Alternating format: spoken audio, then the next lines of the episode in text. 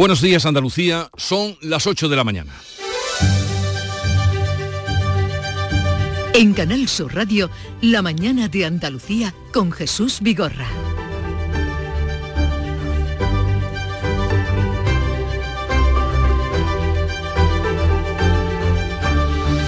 El Congreso va a debatir hoy la tercera reforma de la Constitución, la tercera en sus 45 años de vida. Modifica el artículo 49 para sustituir el término disminuidos por personas con discapacidad. Y hoy expira el plazo para presentar las enmiendas parciales a la ley de amnistía. Esquerra Republicana y Junts negocian a contrarreloj un acuerdo para blindar esta norma de la interpretación, dicen ellos, de la posible interpretación de los jueces. El Tribunal Constitucional admitirá un recurso del PSOE contra la reforma del Senado del PP que busca retrasar precisamente la ley de amnistía. Y uno de los militares muerto durante unas maniobras en vísperas de las Navidades en Cerro Muriano, llevaba sobrepeso como castigo en su mochila. El abogado de la familia asegura que 20 soldados llevaban esa sobrecarga como un castigo por la mala ejecución de un ejercicio anterior. Si la medida se ordenó como un correctivo, podría considerarse un, delito de abuso de autoridad. Eh, la Junta declara de emergencias las obras de la depuradora de Cuevas de Almanzora. El Consejo de Ministros estudia hoy un informe para limitar el acceso de los menores a la pornografía en Internet, que ahora mismo es un acceso libre y abierto a todo el mundo. Y del panorama internacional, Donald Trump arrasa en tan solo media hora en las primarias republicanas de Iowa. Se ha impuesto con el 53% de los votos. En el inicio de la carrera electoral, a Trump no le pasa factura ninguno de los cuatro delitos que tiene por sus 91 imputaciones. De todo esto le hablamos en un momento, si bien antes el tiempo. Social Energy. La revolución solar ha llegado a Andalucía para ofrecerte la información del tiempo. Martes 16 de enero con lluvias a partir de la próxima tarde. Incluso se puede dejar caer alguna gota a mitad de la mañana en la parte occidental de Andalucía. Las temperaturas siguen sin cambios en ligero ascenso. Las máximas van a estar entre los 19 grados de Córdoba y Cádiz y los 21 de Granada, Almería, Málaga y Sevilla. El viento soplará flojo a moderado del sur a suroeste, irá aumentando y soplará fuerte o muy fuerte por la tarde en el litoral de Huelva y de Almería. Comienza el año revolucionando tu hogar con Social Energy, la mejor relación calidad-precio del mercado. Si no, te la mejoramos. Descuentos de hasta 3.750 euros y llévate 200 euros en tu batería virtual con Quiero Luz, con seguro todo riesgo incluido los dos primeros años. Pide tu cita al 955 44 11 o socialenergy.es. La revolución solar es Social Energy. La mañana de Andalucía. Logística Castillo. Más de 20 años viajando contigo los 365 días del año. Logística Castillo les ofrece la información del tráfico. Pues vamos a conocer cuál es el estado de las carreteras en Andalucía. Conectamos con la DGT, desde allí nos atiende Jaime Orejón. Buenos días. Muy buenos días, hasta pendientes de un accidente que está complicando en Málaga, la 7 en Fuengirola, en dirección Cádiz. Al margen de este accidente destacamos complicaciones también en Málaga, en la A7 en Rincón de la Victoria, en sentido Marbella, también en el acceso a Málaga capital por la 357 a su paso por el Romeral. En eh, Almería, complicaciones en la 7 a su paso por Agua Dulce en sentido Málaga, también complicaciones en Granada, la GR30 en Armilla en dirección Maracena y ya en Sevilla en los accesos a su paso por la A8009, a su paso por el polígono de Bajarevique, también en el acceso por la 49 a su paso por Tomares y de la ronda de circunvalación S30 destacamos el tramo de Puente del Centenario en sentido nudo gota de leche. Precaución en estos tramos y vías.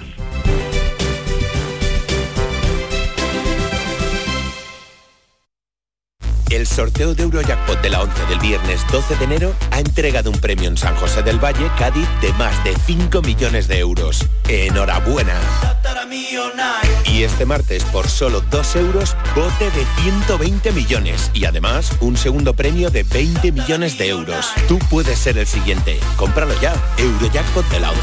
Millonario por los siglos de los siglos. A todos los que jugáis a la 11, bien jugado. Juega responsablemente y solo si eres mayor de edad. En Canal Sur Radio, la mañana de Andalucía con Jesús Bigorra. Noticias.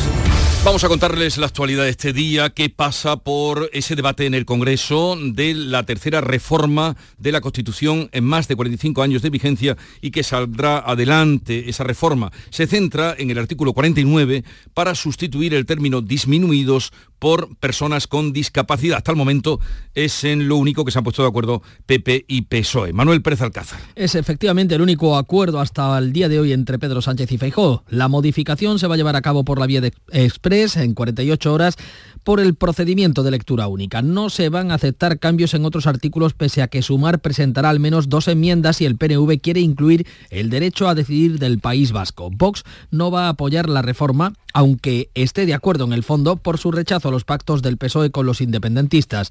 Esta es la tercera reforma que sufre la Constitución del 78, todas por el procedimiento agravado. La primera fue en 1992 para permitir que los ciudadanos de la Unión Europea pudieran votar en las elecciones municipales y la segunda en 2011 para incluir el término estabilidad presupuestaria a raíz de la crisis financiera de 2008.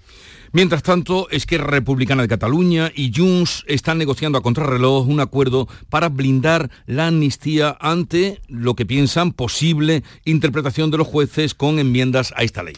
Esta tarde vence el plazo para presentar las enmiendas parciales. Los dos partidos independentistas negocian enmiendas conjuntas que blinden la amnistía para que los jueces no encuentren ninguna grieta en su interpretación. El gobierno pretende que los cambios eh, que se introduzcan sean mínimos. El PSOE quiere acelerar la tramitación de la ley y ha convocado la mesa de la Comisión de Justicia que estudiará las enmiendas solo media hora después de cerrarse el plazo de registro de las mismas a las 6 de la tarde. Por su parte, el PP ha pedido la comparecencia de expertos y juristas antes de que se debatan las enmiendas. Desde Bruselas, la Comisión Europea se va a pronunciar sobre la retirada del artículo de la ley de enjuiciamiento civil que paralizaba la amnistía en caso de que un juez elevase una consulta ante el Tribunal de Justicia de la Unión Europea. Por otro lado, el Tribunal Constitucional va a admitir el recurso del PSOE contra la reforma del reglamento del Senado propuesta por el PP que busca retrasar la ley de amnistía. El Tribunal Constitucional estudia hoy también el recurso del líder de EH Bildu, Arnaldo Tegui, para impedir que se repita el juicio por el caso Bateragune que juzgó el intento de reconstrucción de la ilegalizada Batasuna. Bea Rodríguez. El Pleno del Constitucional analizará el recurso en base a una ponencia del magistrado progresista Juan Carlos Campos en la que propone amparar al líder de Bildu porque eh, volver a sentarle en el banquillo por el caso Bateragune supondría infringir el principio que prohíbe juzgar dos veces a una misma persona por los mismos hechos. El borrador de la sentencia, redactado por Campo, previsiblemente saldrá adelante con el apoyo de la mayoría progresista, lo que abriría la puerta a que Otegui pueda reclamar una indemnización al Estado al declarar vulnerados sus derechos. En 2020 el Supremo anuló la sentencia de la Audiencia Nacional que condenaba a Otegui y a otros cuatro dirigentes a Berchales por ese caso. Y a todo esto, el PSOE se va a reunir mañana con Junts para limar diferencias que las hay sobre la cesión a Cataluña de las políticas sobre inmigración. Será la tercera reunión en tres semanas del número 3 del PSOE, Santos Cerdán, y el secretario general de Junts, Jordi Turul. Junts pretende decidir sobre la expulsión de inmigrantes reincidentes y sobre el reparto de contingentes entre comunidades. Pedro Sánchez asegura que hay margen para ceder parte de las competencias de inmigración, pero advierte que el control de fronteras y la expulsión de inmigrantes son exclusivas del Estado. Las eh, políticas de control de las fronteras están en manos de la Administración General del Estado y evidentemente el resto de políticas es que tenemos que coordinarlas con las comunidades autónomas. Declaraciones en Radio Nacional. Junts insiste en que su objetivo es que Cataluña tenga la gestión integral. Jordi Turul eleva sus exigencias y amenaza con poner fin al gobierno si no acepta el referéndum de independencia. Si l'Estat es nega amb rodó, el de l'Estat, doncs, eh, com diria aquell.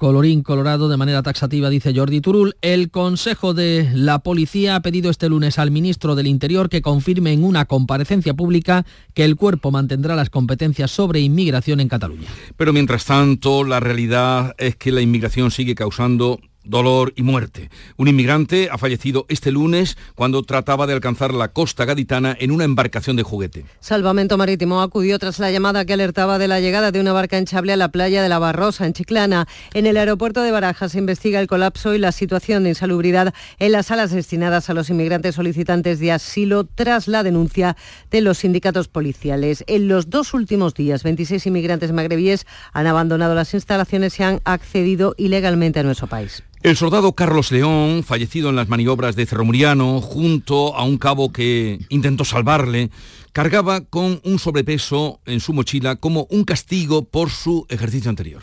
Su abogado ofrece hoy detalles después de haber trascendido que 20 de los 60 militares que hacían las maniobras llevaban el lastre como castigo por una mala ejecución de un ejercicio anterior. ASFASPRO, la Asociación de Suboficiales de las Fuerzas Armadas, ha emitido un comunicado en el que pide aguardar a los resultados de la investigación al tiempo que reitera su oposición a la realización de castigos físicos. En las maniobras falleció también el cabo Miguel Ángel Jiménez, que no participaba en el ejercicio y que acudió a auxiliar a su compañero. El Consejo de Gobierno declara hoy de emergencia las obras de mejora de la estación de tratamiento de agua potable de Almanzora en Almería. Se trata de una nueva fase del proyecto integral de abastecimiento que pondrá a disposición de las comarcas del Levante y el Almanzora más de 12 hectómetros cúbicos al año. En la reunión de la Conferencia Sectorial de Agricultura, la consejera Carmen Crespo ha reclamado al Ministerio que se utilicen más fondos europeos para combatir la sequía. Que se utilicen más fondos Generation en las cuestiones de regadío y, por supuesto, flexibilizaciones en la PAC y en estos momentos también todas las medidas de ayudas que puedan venir de la Unión Europea que sean destinadas a los agricultores y ganaderos para la situación de sequía.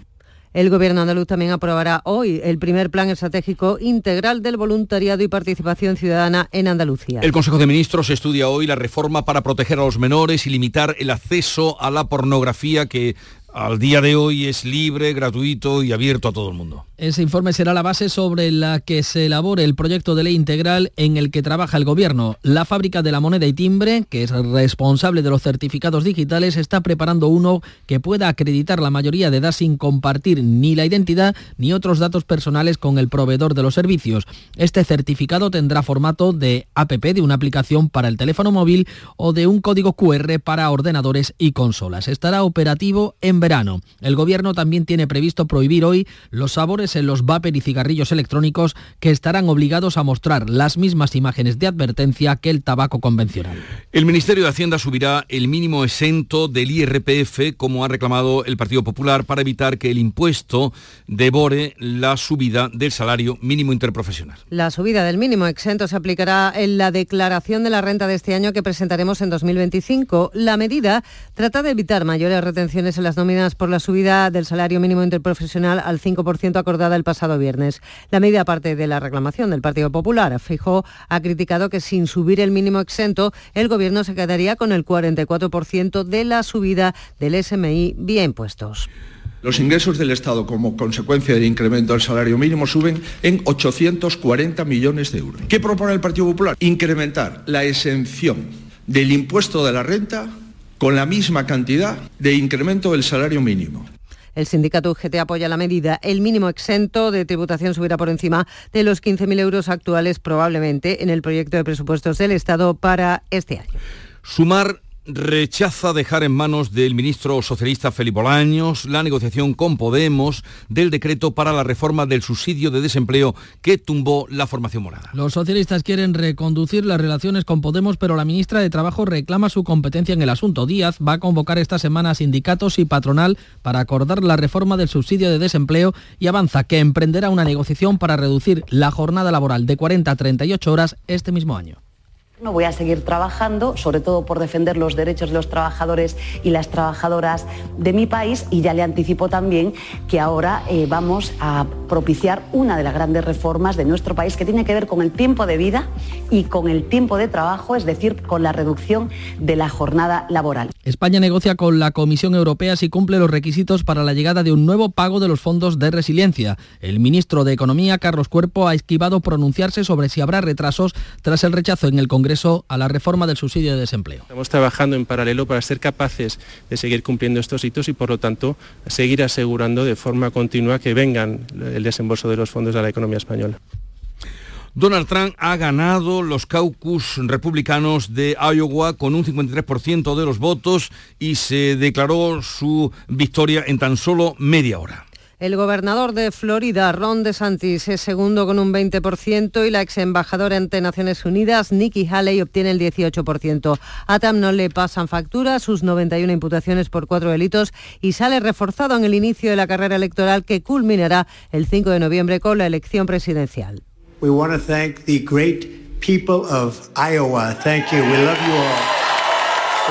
Nuestro agradecimiento a la buena gente de Iowa. Realmente creo que ha llegado el momento de que todos se unan en nuestro país, ya sean republicanos, demócratas, liberales o conservadores.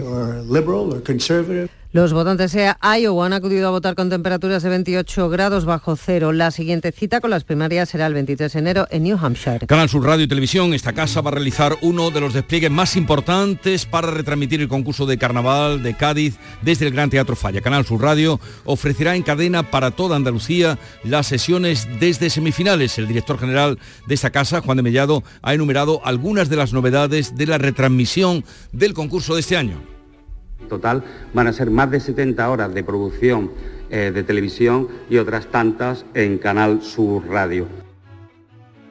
La mañana de Andalucía. Buenos días.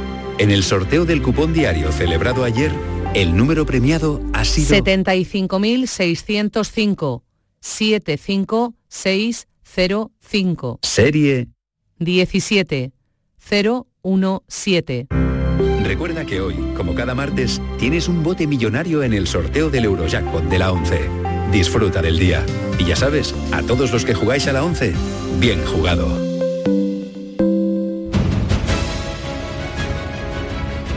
En unos minutos les damos cuenta de lo más llamativo de este día, tomando la atención lo primero que hacemos, el pulso a la jornada con Fran López de Paz. Buenos días, Fran. Buenos días. Nos hemos acostumbrado a una tensión eh, mm, plana, como la tarifa. Porque a pesar de, de la cantidad de cosas que están pasando, pues ya nada nos sorprende. Hoy se va a reformar, como estáis contando, uno de los artículos de la Constitución es una reforma lingüística, si se quiere, pero de gran calado. No se descarta que haya folclore en el Congreso. Es decir, que aprovechando que se va a hacer esta modificación del artículo 49 para quitar el término disminuido, algún partido nacionalista, soberanista o independentista intente colar algo para reformar la Constitución y que ésta admita explícitamente la posibilidad de que un territorio pues, pueda celebrar un referéndum para declarar la independencia. Eso que decimos el folclore porque nunca llega absolutamente a nada. Tú sabes que en Alemania en el seguro de enfermedad está la homeopatía, ¿no? O sea, fíjate, tienen dinero para todo, también para la medicina alternativa. Pues la van a quitar, porque dicen que no hay ninguna evidencia, aunque Beatriz Rodríguez me mira con cara rara, de que la homeopatía sane. Entonces, como los alemanes son tan prácticos como tú sabes, van a retirarla de la cartera de servicios que presta la sanidad en Alemania. ¿Tú eres de vinilo o de CDs? No sé de qué soy ya. Llegado a este punto, no sé quién soy. Mira, la cadena de radio y televisión más antigua de Europa, la BBC, va a subastar todos sus fondos de vinilo. Yo me he acordado de los que tenemos aquí en Canal Sur Radio, que los custodia nuestra compañera Eva Agotor, los grandes vinilos. Fíjate cómo pasa la gloria del mundo, sin transi gloria mundi, cómo lo que era objeto de deseo para una generación ya se convierte prácticamente en deseo.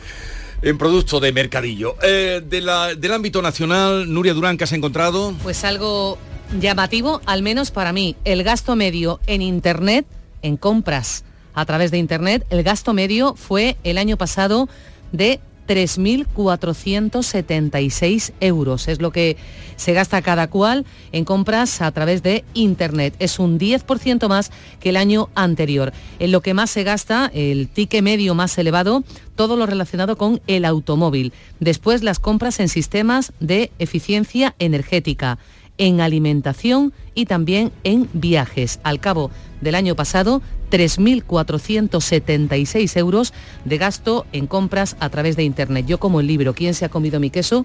¿Quién se ha gastado mis 4.000 pues, pavos? Porque pues no compro nada a través de pues Internet. Ahí Tampoco tengo tatuajes. Ahí puedes introducir eh, mi cifra también porque no he gastado ni siquiera un pavo.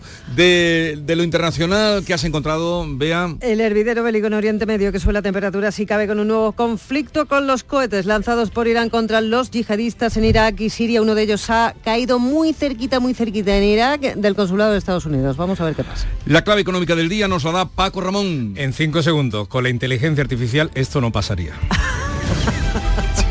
Y la noticia deportiva, cuéntanos, Nuria Gaciño.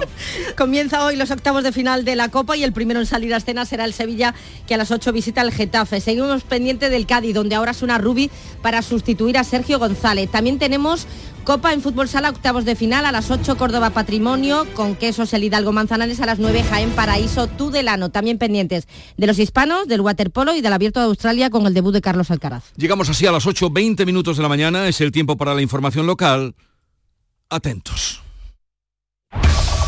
En la mañana de Andalucía de Canal Sur Radio, las noticias de Sevilla con Antonio Catoni.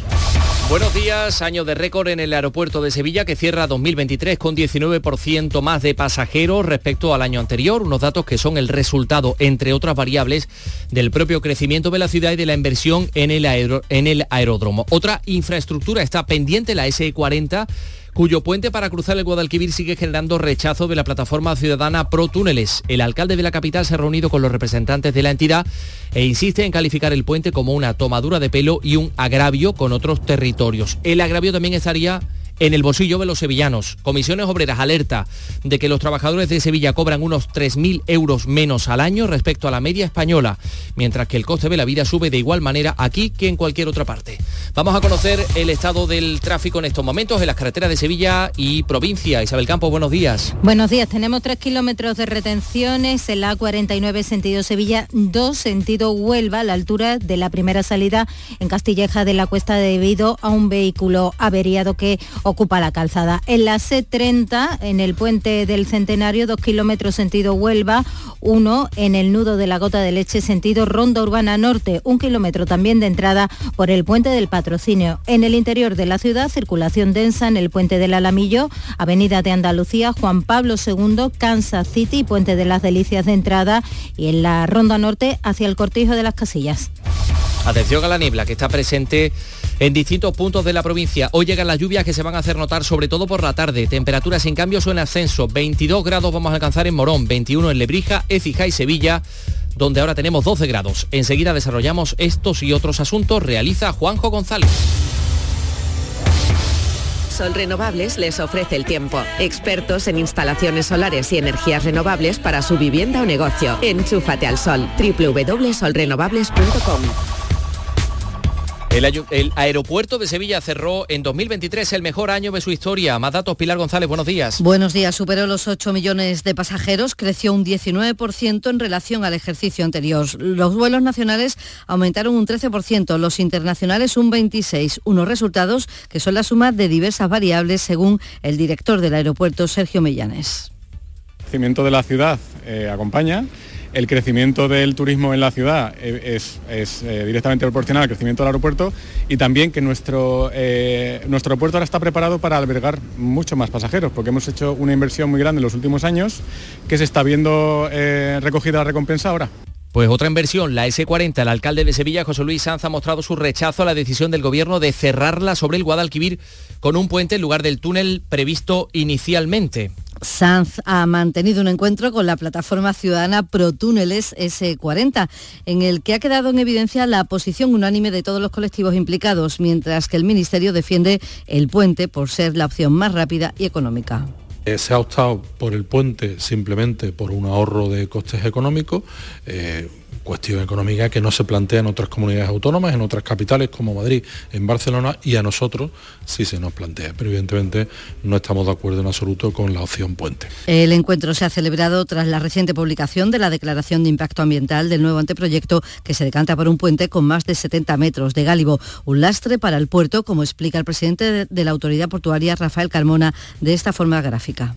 A ver, hacer un puente justo delante de la esclusa es ponerle una puerta al puerto. Pues otro puente, en este caso pasarela, la de Altadis. El Consejo de Gobierno de la Gerencia de Urbanismo va a estudiar, llevar al pleno una modificación en ese proyecto, va a proponer un cambio para que sea perpendicular al río en lugar de atravesarlo en diagonal. Cambios obligados después del rechazo de la Comisión de Patrimonio de la Junta al primer trazado presentado. Y el delegado de urbanismo hoy, por cierto, va a comparecer para informar sobre la tramitación de la nueva ordenanza de veladores mientras siguen los controles sobre el exceso de mesas y sillas en los espacios públicos. El ayuntamiento ha ordenado la retirada de parte del mobiliario de establecimientos en las calles Regina, Mateos Gago y General Pola Vieja, en algún caso por duplicar el número autorizado en la correspondiente licencia. Y por otra parte, el ayuntamiento ha denegado la autorización de actividad a una segunda empresa de triciclos turísticos eléctricos, los conocidos como tac-tacs, como ya hiciera el pasado mes de octubre. Los famosos tuk-tuks. Bueno, son las 8.25. Y en la línea de salida unas rebajas inolvidables. Ya están aquí las rebajas de Sevilla Fashion Outlet. Ven y disfruta de hasta un 70% de descuento en grandes marcas. Sevilla Fashion Outlet. Rebajas por todo lo alto. Comisiones Obreras de Sevilla alerta de que casi la mitad de los trabajadores de la provincia cobra mil euros o menos al mes y vive en una situación estructural de precariedad. Es lo que se desprende del informe de rentas salariales y desigualdades elaborado por el sindicato. Hay una brecha salarial de 3.000 euros anuales respecto a la media española y en relación a las grandes capitales es aún mayor, con 19.000 euros de media en Sevilla frente a los 29.000 que puede cobrar un trabajador en Madrid o 26.000 en Barcelona. Y salvo el precio de la vivienda, el resto de coste de la vida es el mismo, como dice el secretario provincial de Comisiones Obreras, Carlos Aristú. En la categoría de alimentos, de un 17%, creció por igual en toda España. El aceite, igual que otros bienes de primera necesidad, como puede ser la luz, el combustible o el agua, creció igual en Madrid que en Sevilla. Por cierto, los trabajadores del sector de confiterías y pastelerías vuelven hoy a movilizarse, esta vez con una concentración a las puertas de la confitería La Campana. Se trata de un colectivo formado por 8.000 personas que reclaman un nuevo convenio colectivo. Más asuntos. El abogado de la familia de Carlos León, el soldado del viso del Alcor, muerto en unas maniobras en la base cordobesa de Cerro Muriano, comparece hoy para ofrecer algunos datos de la investigación. Ya se ha conocido que la víctima y una veintena de sus compañeros llevaban sobrecarga en la mochila como castigo por una mala ejecución durante la instrucción. La familia de Marta del Castillo ha realizado una pegada de carteles para pedir que los sevillanos participen en la manifestación que han convocado para el día 24. Ese día se cumplen 15 años de la desaparición y muerte y asesinato de la joven sevillana. Su abuelo, José Antonio Casanueva, espera que sean muchos los que acudan a la audiencia para reclamar justicia. Acordamos tener una concentración ante los juzgados porque la protesta nuestra va a ser contra la justicia que impera en este país, que no sabemos que es lo que están haciendo habiendo detenido a los cinco delincuentes que participaron en el asesinato y desaparición de Marta. Por otra parte, la Policía Nacional ha detenido a cinco personas, cuatro hombres y una mujer, por el apuñalamiento de un joven turista argentino de madrugada en la isla de la Cartuja. La víctima acababa de salir de la discoteca Antic y se enfrentó a un grupo al que descubrió tratando de robar en su coche. Se enfrentó a ellos y recibió una puñalada. Se dieron a la fuga, pero los agresores fueron interceptados poco después en el charco de la Pava. Y en el juicio conjurado al hombre acusado de dejar morir a su madre de 88 años por no darle los cuidados necesarios. El hombre ha declarado que ella era autosuficiente y que de repente no quiso levantarse de la cama y así estuvo tres semanas hasta que falleció. Insiste en que no fue capaz de ver la situación y entender que su madre necesitaba curarle, mm, ser curada de las úlceras de cambios de ropa o eh, cambiarle las bolsas de la colostomía. Son las 8 y casi 28 minutos. Les contamos eh, también en este espacio de noticias que dos hermanas, la localidad de dos hermanas, formaliza a primera hora de esta tarde la renuncia de su acta de concejal de Francisco Toscano Rodero, que será nuevo delegado en Sevilla nuevo subdelegado del gobierno en Sevilla en sustitución de su propio padre Carlos Toscano. Y en el ámbito de eh, los sucesos, la Guardia Civil ha detenido a dos hombres por robar naranjas en diferentes fincas de Lora del Río. Interceptaron también a los compradores de 2.500 kilos de naranjas robadas. Hablando de naranjas, el Ayuntamiento de Sevilla estima recoger alrededor de 2 millones y medio de kilos en una campaña que espera que concluya antes finales, de finales del mes de febrero. La recogida comenzaba a finales de noviembre, un par de semanas antes de lo habitual, y hasta el momento se han retirado 400.000 kilos. Dice la delegada de Parques, Sebelia Rincón, que se ha organizado recogidas nocturnas para evitar molestias al tráfico y a los vecinos. Llevamos ya más de un mes recogiendo naranjas en la ciudad de Sevilla y en nuestras calles, intentando evitar esas imágenes que normalmente venían sufriendo los vecinos con naranja, que provocaban resbalones y que daban una imagen muy sucia de la ciudad. La información deportiva, Nuria Gaciño, ¿qué tal? Buenos días. Muy buenos días. El Sevilla abre hoy los octavos de final de la Copa con su visita eh, al Getafe a las 8. La novedad de la convocatoria es la vuelta de la Mela tras dos meses lesionado. También vuelve Gatoni y se cae Rafa Mir por culpa de una gastroenteritis y ya no hay por decisión técnica. Hay muchas ganas de llegar lejos en el torneo copero, pero las sensaciones no son las mejores después de la derrota ante el Alavés en Liga el pasado viernes. Y mientras en el Betis Ayoce de momento se pierde el encuentro liguero del domingo frente al Barcelona y es duda para Mallorca y en cuanto a Hitor Ruibal, este tiene para más tiempo. Tiene afectado el menisco y podría incluso pasar por quirófano. Desde hoy hasta final de mes se puede solicitar en el ayuntamiento la licencia de carruajes para acceder a la feria. Este mediodía se presenta el cartel de la vigésimo tercera edición de la Bienal de Flamenco. Obra de Miquel Barceló, la gran cita del flamenco se va a celebrar entre los días 11 de septiembre y 5 de octubre próximos.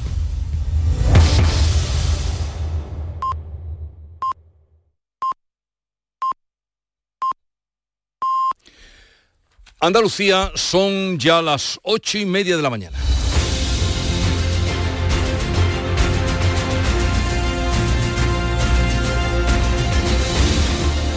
Y mirando por la ventana, no amanece. Lo malo del invierno es que los amaneceres tardan mucho más.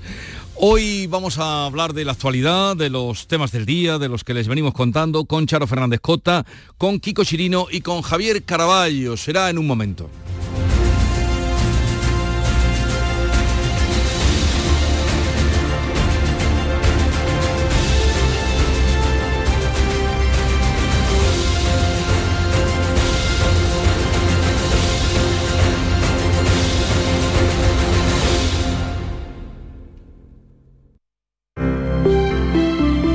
Buenos días. En el sorteo de mi día de la 11 de ayer, la fecha ganadora ha sido 11 de junio de 1944. Y el número de la suerte, el 909. Recuerda que hoy, como cada martes, tienes un bote millonario en el sorteo del Eurojackpot de la 11. Disfruta del día. Y ya sabes, a todos los que jugáis a la 11, bien jugado.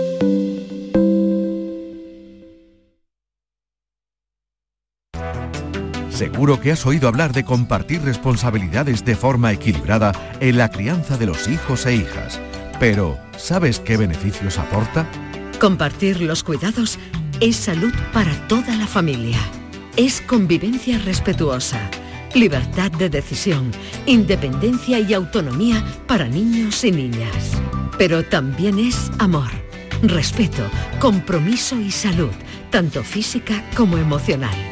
Familias corresponsables. Cuidados compartidos. Campaña promovida conjuntamente por la Consejería de Salud y Consumo y la Consejería de Inclusión Social, Juventud, Familias e Igualdad de la Junta de Andalucía, enmarcada en el Plan Corresponsables impulsado por el Ministerio de Igualdad del Gobierno de España. Si quieres disfrutar de la radio por la tarde, te espero de lunes a viernes a partir de las 4 en Canal Sur Radio. Te ofrezco complicidad, cercanía, risas y buen humor, las historias que pasan en Andalucía, actualidad, consejos sobre salud y muchas entrevistas. Cuento contigo. Así es la tarde de Canal Sur Radio con Mariló Maldonado Tres horas para disfrutar de la mejor radio hecha en Andalucía. De lunes a viernes desde las 4 de la tarde. Contigo somos más Canal Sur Radio. Contigo somos más Andalucía.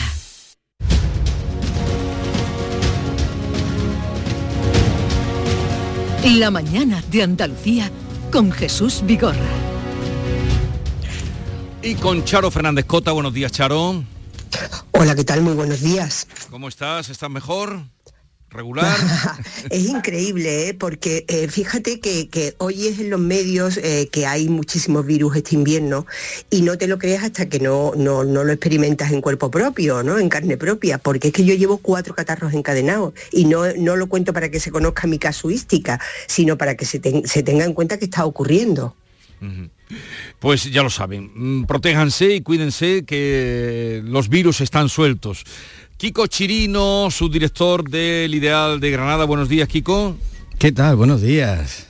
Cada día que te digo subdirector del Ideal de Granada, me pregunto, ¿cuándo le diré director del Ideal de Granada?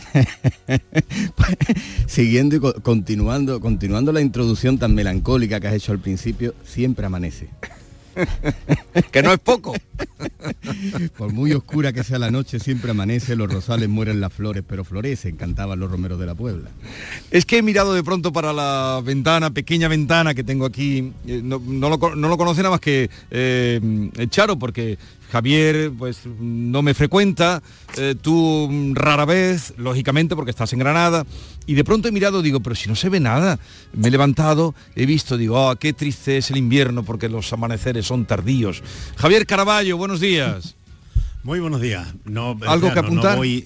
No, que no voy últimamente, pero conozco, como la inmensa mayoría de los sevillanos y muchísimos andaluces, el pabellón de Andalucía de la EPO, que es una construcción peculiar que, bueno, puede gustar más o menos, pero tiene una característica de muchos arquitectos de privar de luz a los edificios en Sevilla, que, es algo, o sea, como, como en Sevilla, pues lo que hacemos es que hagamos un edificio tal que tengamos que tener encendidos los fluorescentes todo el día. Y esto es algo que ocurre ahí. Eh, los estudios de Canal Sur de Alcalá de Guadaira, afortunadamente, tengo una ventana enorme ante mí que, por la que entra muchísima claridad. La delegación de Canal Sur en Alcalá de Guadaira. No, dicho en beneficio del arquitecto que, hizo este pabellón, que es Juan Ruesga, un, reputado y además amigo arquitecto, eh, eh, claro, estos edificios se pensaron como arquitectura efímera, lo que pasa es que luego han prolongado y se han prolongado y se han prorrogado en el tiempo. Bien, eh, em, a ver, ¿por dónde empezamos hoy? Em, acaban de dar una noticia a una compañera, así como lo más llamativo del día, y dice, el gasto medio en Internet eh, en España fue de 3.476 euros en 2023. Para hacer una prueba así a ojímetro, como diría José María Loma, eh, ¿tú compras por Internet, eh, Caraballo? Bueno, sí, yo compro bastante por Internet. ¿Tú estarías dentro de ese...?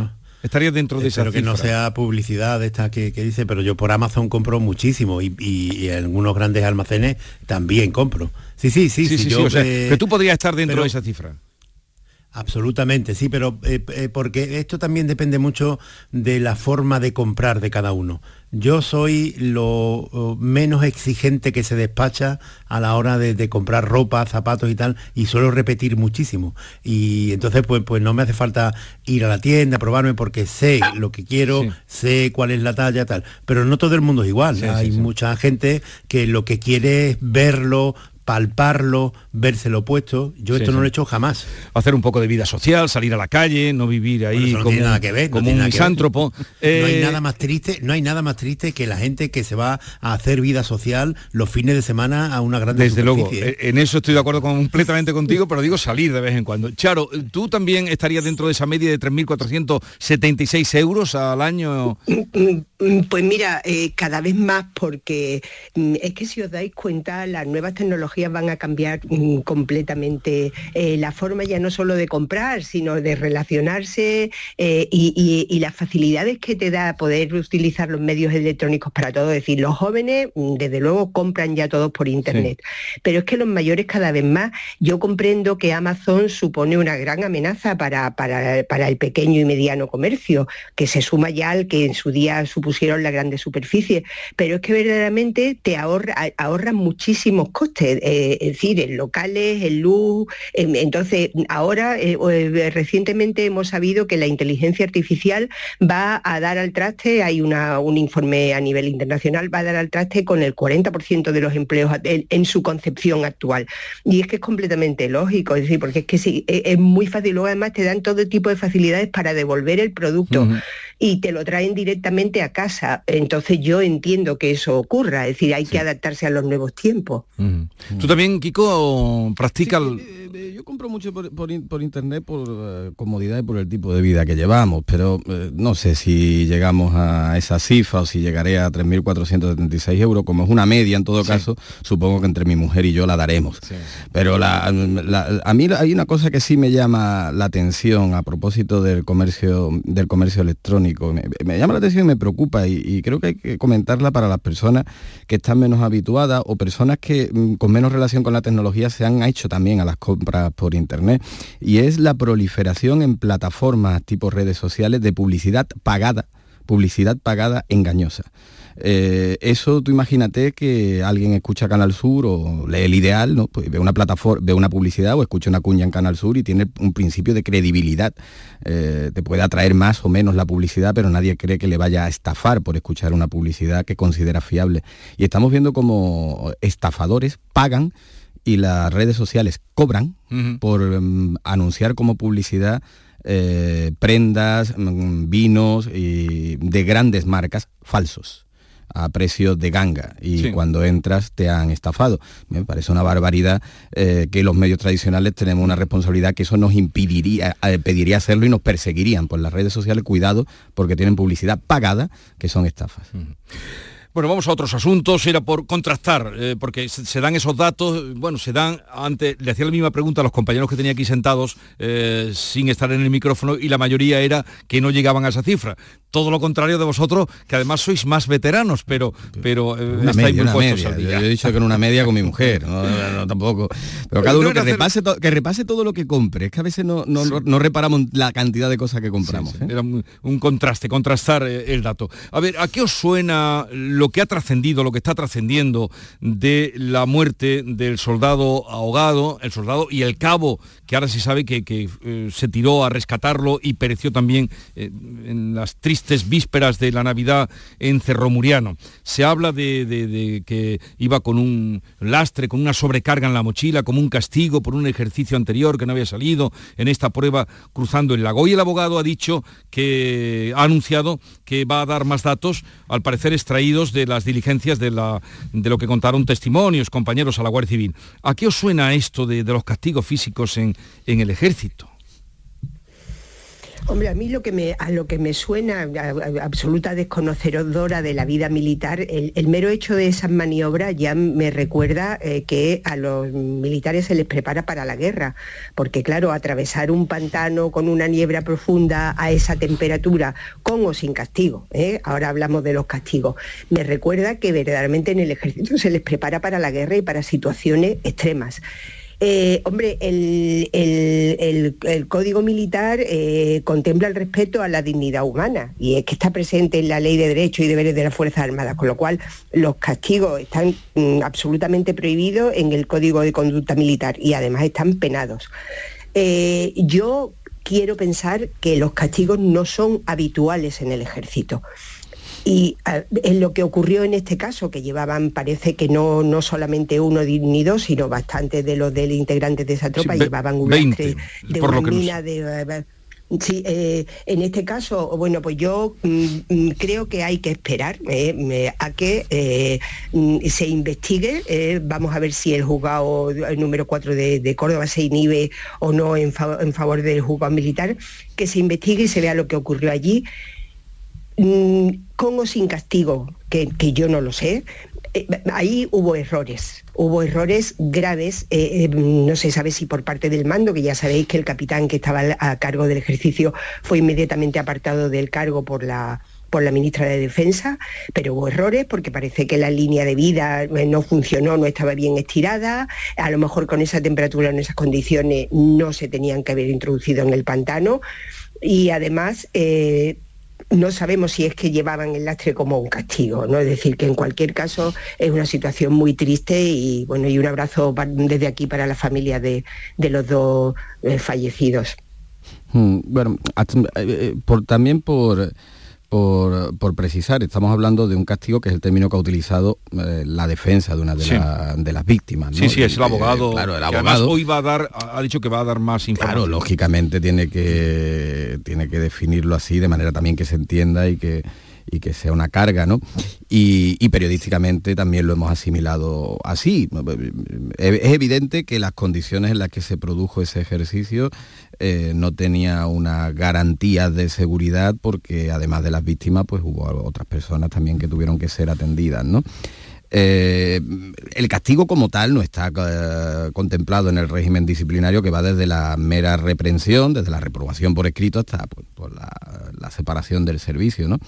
Eh, yo creo que el ejército es uno de los cuerpos, una institución, en este caso, que se ha profesionalizado muchísimo en los, últimos años. Tenemos unidades pues, en Andalucía, el mando de adiestramiento, el MADOC, que es, referencia eh, internacional y a veces pues nos escandaliza en exceso pues cuando vemos desde los disparates en un grupo de WhatsApp de militares o militares retirados hablando eh, pues en, términos de otros tiempos o vemos pues sucesos como este, ¿no? Es verdad que eso está dentro del ejército también, es decir, esto ha sucedido dentro del ejército, no ha sucedido fuera pero que no es representativo del colectivo del ejército también. Por eso, porque no es representativo, creo que lo que hay que hacer es tener esa transparencia y una vez que se ha producido este suceso lamentable, investigarlo y, sancionarlo como corresponda y evitar que se vuelva a producir. Por eso, como comentaba Charo, la, ¿no? la posibilidad de que se inhiban eh, a favor de la justicia militar. Hombre, yo no sé si en este caso, donde hay un, dos supuestos homicidios imprudentes de por medio, esto debe catalogarse como un hecho que en el ejército sucede, en el ejército se queda, en el ejército se resuelve y se enjuagan los trapos sucios. No, no sé, no lo tengo claro. ¿eh? Y sobre todo, no sé si en este momento la justicia militar es la mayor de las garantías para aclarar este tipo de, de episodios, entre otras cosas, por la cantidad de vacantes que tiene la justicia militar en estos momentos, los tiempos y los ritmos que, podría, que podrían tener, aunque no sea culpa suya las vacantes que hay, evidentemente. ¿no? Entonces yo creo que hay un ejercicio de transparencia, porque esto está en el ejército, aunque no lo represente, y el ejercicio de transparencia y de investigación, una vez ya no tiene marcha atrás lo que ha sucedido, es lo que debe de primar. A ver, lo, primero esto que, que, decíamos antes, de eh, trasladar el pésame, aunque haya pasado ya tiempo, pero el pésame a la familia de Carlos León Rico, que era el soldado, y de otra persona que también falleció, el cabo Miguel Ángel que, ahora se ha sabido que, fue para rescatarlo. intentando rescatar al soldado. Eh, en fin, es, una desgracia y, tratar este tipo de, temas en la radio sin conocimiento como tenemos, o sea, no tenemos conocimiento de exacto de lo, de lo que ha ocurrido, pues eh, necesariamente tiene que empezar por eso, para que se sepa que hablamos con respecto. Eh, el servicio militar, la mili, el servicio, eh, pues eh, es lo que es y las preparaciones son las que son. Este es un lago que está dentro de, la propia base de Cerro Muriano, que, se utiliza con frecuencia, por lo que he leído, en este tipo de de, ejercicio, de preparación de, los militares. Y bueno, eh, eh, cruzan un, lago de, unos 100 metros y, colocan de, encina a encina una cuerda a la que se pueden agarrar los soldados en el caso de que eh, les falten las fuerzas o, les pueda ocurrir algo y se agarran. Parece que esa línea no estaba bien y tampoco había en el entorno... Em, eh, siendo una prueba de riesgo como es de, atravesar un lago en el que evidentemente no se da a pie de más de 100 metros, no había ambulancia ni... ni y yo por ahí sí veo... Eh, cierta negligencia por parte del mm. ejército eh, a la hora de preparar la, la maniobra igual el ejército dice, oiga, lo tenemos solicitado, pero no nos dan medio, que esto tampoco me extrañaría. Y tenemos que hacer las cosas como las hacemos, porque el, eh, gobierno no tiene, que tampoco tenemos, no conocemos esos aspectos. ¿Por qué murieron estos dos eh, militares? Esto ya es lo más complicado. Esto ya es lo más complicado porque yo no conozco la autopsia, no sé si le pudo dar un calambre, no, no sé lo que ocurrió en ese momento. A mí lo que me parece excesivo y que es de eh, una maniobra típica de las defensas para llamar la atención y cogerlo, atrapar los titulares de los periódicos, como es el caso, pues decir que eh, llevaba sobrepeso en la mochila. Eh, nos dicen esto, que llevaba el soldado sobrepeso en la mochila y ya te imaginas que tiene un ancla de barco en la mochila mm. que lo hundió directamente. Y claro, lo que llevaba era eh, una pequeña granada, me parece desactivada, que pesaba un par de kilos, eh, con la, ropa que llevan los militares, las botas, la munición y todo esto, en fin, dos kilos para un chaval joven no supone algo que te pueda llevar al fondo, evidentemente. Pero ya digo, esta es una estrategia, además conociendo el abogado que lo representa, me parece que es una estrategia eh, bastante eh, habitual en este tipo de casos para llamar la atención en los medios. ¿Fue por el sobrepeso? Pues no lo sé, yo, yo tendría que verlo, pero en cualquier caso, eh, en cualquier caso lo remarcaba Chirino antes, no era él el único que llevaba ese sobrepeso, de los 60 soldados que hicieron la prueba lo llevaban 20, antes se les hizo una prueba de si sabían o no sabían nadar, evidentemente, mm. todos los que, los que no sabían nadar que había gente que no sabía Que nadar, no sabía nadar y no hicieron. la prueba y de los 60 hubo eh, 20 que llevaban ese sobrepeso.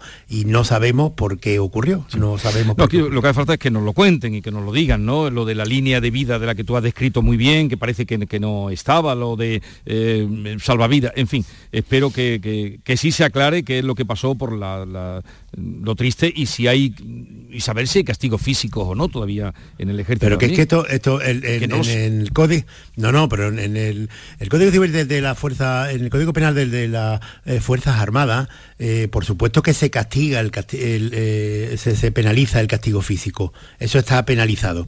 Pero lo que eh, yo estoy viendo en las crónicas, que cuando han consultado a abogados especialistas en, en Código Penal Militar, les están diciendo que esto no parece que sea un castigo físico. Vamos a ver, es que si tú estás haciendo una prueba de atletismo, por ejemplo, de correr, y te, y te ponen te ponen unas pesas en, en- en los tobillos o para, para, para fortalecer tus músculos, eso no es un castigo. Y esto se acerca más a eso que a un castigo físico.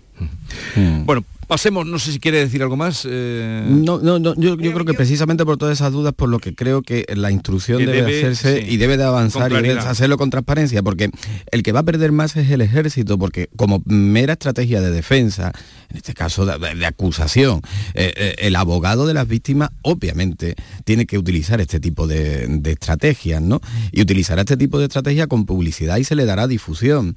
Y entonces entramos en una distorsión que mm, ahí el ejército yo creo que tiene que, que ser el mayor beneficiado de que haya transparencia en un caso de esto, porque estamos en un ejercicio que hay que hacerlo con garantías, que hay que hacerlo con garantías, pero que tiene que tener una dureza, una crudeza y, una, y, un- y unas exigencias propias del ámbito en el que desempeña, que es el ejército. Obviamente, cuando vayas a, a un ejercicio militar eh, real o vayas a una guerra, no vas a, no vas a tener tiempo de trazar una línea de vida de encina a encina. Pero si lo haces en una prueba, pues bueno, debes de tenerlo. Eso es lo que se tiene que aclarar. También la hora, porque aquello fue...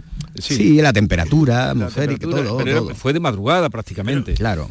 A, mí me da la impresión de que ahí hubo una concatenación de hechos y puede que también errores humanos que desembocó en el accidente. De hecho, es que la maniobra hubo que abortarla y hubo dos fallecidos, el soldado y el, y el, y el- el militar que lo rescató, en el que, que falleció de luego como un héroe en la operación de rescate, pero hubo que hacer alguna reanimación de gente que se introdujo. Es que se introdujeron en el embalse y rápidamente empezaron a, a pedir socorro. Es decir, que a mí me da la impresión de que fue una concatenación de factores eh, eh, agravada por el hecho de que no se contaba con las medidas de seguridad eh, necesarias, como hubieran sido ambulancias o medios de rescate. Yo lo que sí quiero decir es que mm, las Fuerzas Armadas Españolas se han ganado eh, sobradamente su prestigio entre los españoles, participan en misiones de solidaridad, salvan vidas, la unidad militar de, de emergencias, por ejemplo, de las que estamos tan orgullosos.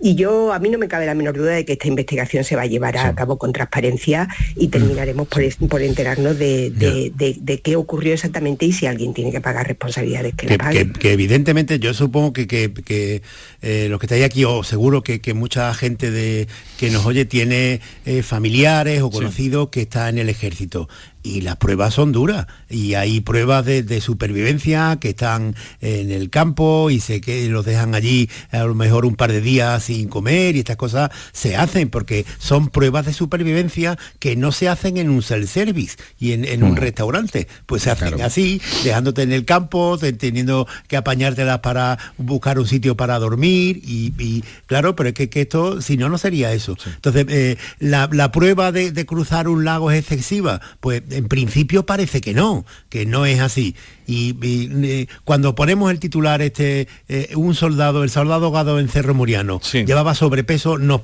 nos da la sensación esa de que le habían metido un ancla y que se Sí. hundió y no es exactamente eso no sabemos si fue por un calambre o por cualquier otra circunstancia Eh, esperemos que se esclarezca como mm, tiene que ser y como suponemos que será. A ver, eh, ayer habló Pedro Sánchez, bueno, la verdad es que los políticos hablan todos los días. hablan todos los días, pero mm, Que no es lo mismo que decir cosas. a veces me pregunto, sí, sí, pero que los Ten en cuenta que te, van a, que te van a decir a ti lo mismo. Bueno, pero yo me dedico a esto, a hablar. Y gracias a que hablan ellos, nosotros podemos hacer nuestros comentarios también, claro. A ver, ¿cómo lo digo? Pero a, a alguno le he preguntado, ¿eh? mm, alguno que he tenido trato de cerca, decir, pero ¿usted cuándo se sienta en el despacho? ¿Usted cuándo se sienta? No, no, no, Es una sea, no no, sea. sé, Caraballo, ¿cuándo No se sea, sientan no en el no. despacho? No, no, y no, alguno no. conozco que, que de- en fin, bueno, habló Pedro Sánchez, lo dejamos ahí.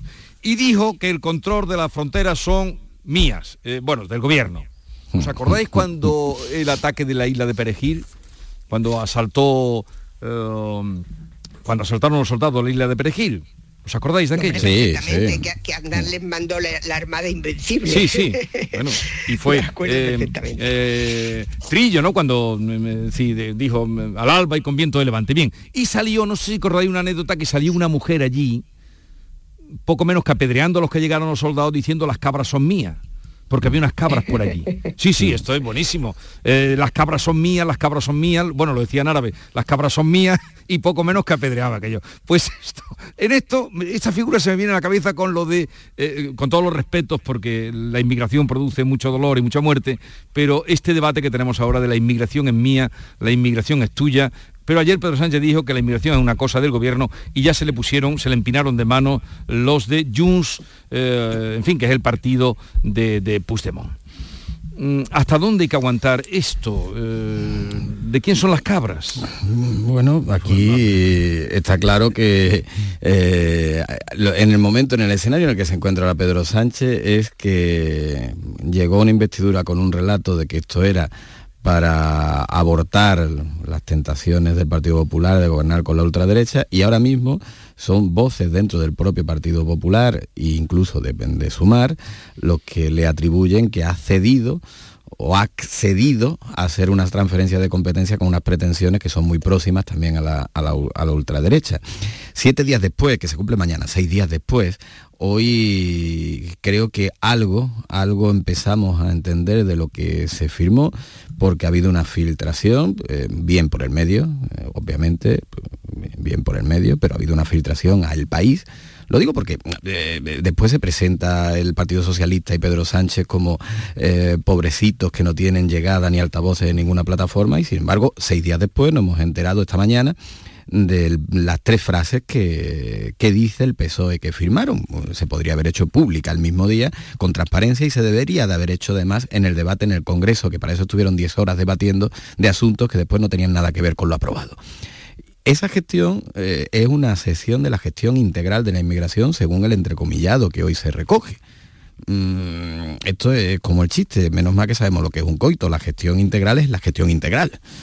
La gestión, ahora podemos entrar en un debate semántico, o un, eh, eh, si quiere, más que político, pero la gestión integral es la gestión integral. Eh, ayer ayer hubo sí no, no, no, Mati, ayer eh, la ministra Elena Saib dijo algo todavía más peligroso que es que la gestión la sesión se hará en el marco constitucional. Cuando se ha aquí apelado al marco constitucional ya sabemos cómo han acabado las cosas. Eh, pero mm, lo que lo que va a hacer lo que va a hacer esto va a ser lo que Junts quiera eh, y no digo Esquerra Republicana, sino lo que Junts quiera. Y ayer Junts, el representante de Junts, Turul, lo dejó claro. Si no se hace lo que él quiera, si la gestión no es la que él quiera, y se le dijo además y se entendió en perfecto castellano, castellano colorín colorado. Eso es lo que ha firmado Pedro Sánchez. Eh, Simplemente te quería, quería anotar, porque no sé si estoy confundida y tú ahora, me- me- ahora lo hablamos si quieres, que lo que yo he visto esta mañana en el país es que el país tampoco ha visto el documento. No, el titular. que eh, no, supuestamente sí, bueno, un entrecomillado, claro. Claro, es decir, ellos hace- eh, eh, les han dicho, según ha sabido el país de fuentes solventes, se hablaba de eh, gestión integral, pero es que ni el país que tiene, tendrá fuentes de toda solvencia, eso no me cabe en la menor, pero no han visto Bueno, no, sí dice según un do- dice según un documento final al que ha tenido acceso, según un documento al que ha tenido acceso el país, al que ha tenido acceso y abre un entrecomillado. Se acuerda una ley orgánica de delegación de competencia y recursos para que Cataluña pueda hacer una gestión integral de la inmigración conforme al artículo tal de la Constitución. Eh, yo no he visto el documento. El país dice que ha tenido acceso. Si ha tenido acceso, si ha tenido acceso porque el PSOE se lo ha facilitado, ¿no? Sí, sí, bueno, eh, seguimos sin ver el, doc- el documento, seguimos sin ver debatir. ese Claro, sí, documento. bueno, yo voy. De- en, en cualquier caso, en, en cualquier caso, eh, es que a mí esto me parece un juego de thrillerismo.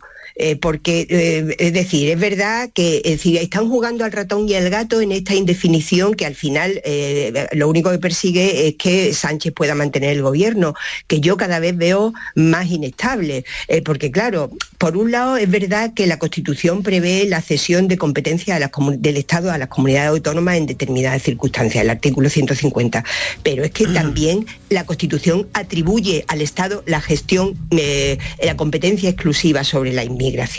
Entonces, claro, están jugando a mm, una, digamos, una, abstracción permanente y a ver quién acierta dónde está la, piedrecita y, en definitiva aquí lo que va a ocurrir es que vamos a tener un órdago de Junts semanal, porque ya ayer amargaban con qué referéndum sí o colorín colorado, como bien decía eh, el compañero. Entonces, yo sinceramente, mm, bueno, a ver, a ver, a ver cuál es el próximo capítulo de, del tema, pero yo desde luego creo que, que no podemos seguir en manos de trileros. Eh, Javier, ahora te escucho a ti eh, también sobre este asunto, que seguro que tiene que decir, pero... Eh, a ver si se puede entender esto. Sí, a ver si entender, a ver si lo podemos entender. Ahora hablamos de eso.